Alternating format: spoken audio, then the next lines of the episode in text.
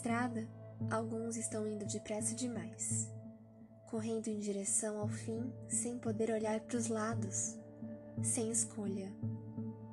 Para aqueles que ficam, grande é a tarefa em aprender uma nova realidade, descobrir um novo mundo onde provavelmente nem tudo será igual. Como se o tempo, as histórias, as palavras e a vida fossem tomados sem o direito de escolha. Mas esquecemos que aqui, onde estamos, enquanto vivos, temos a chance de respirar e recomeçar. São palavras tão bonitas, não é mesmo? Mas a realidade não para para que possamos realmente entender o sentido. A realidade não para para que possamos repensar olhares, para que possamos repensar atitudes e palavras ditas.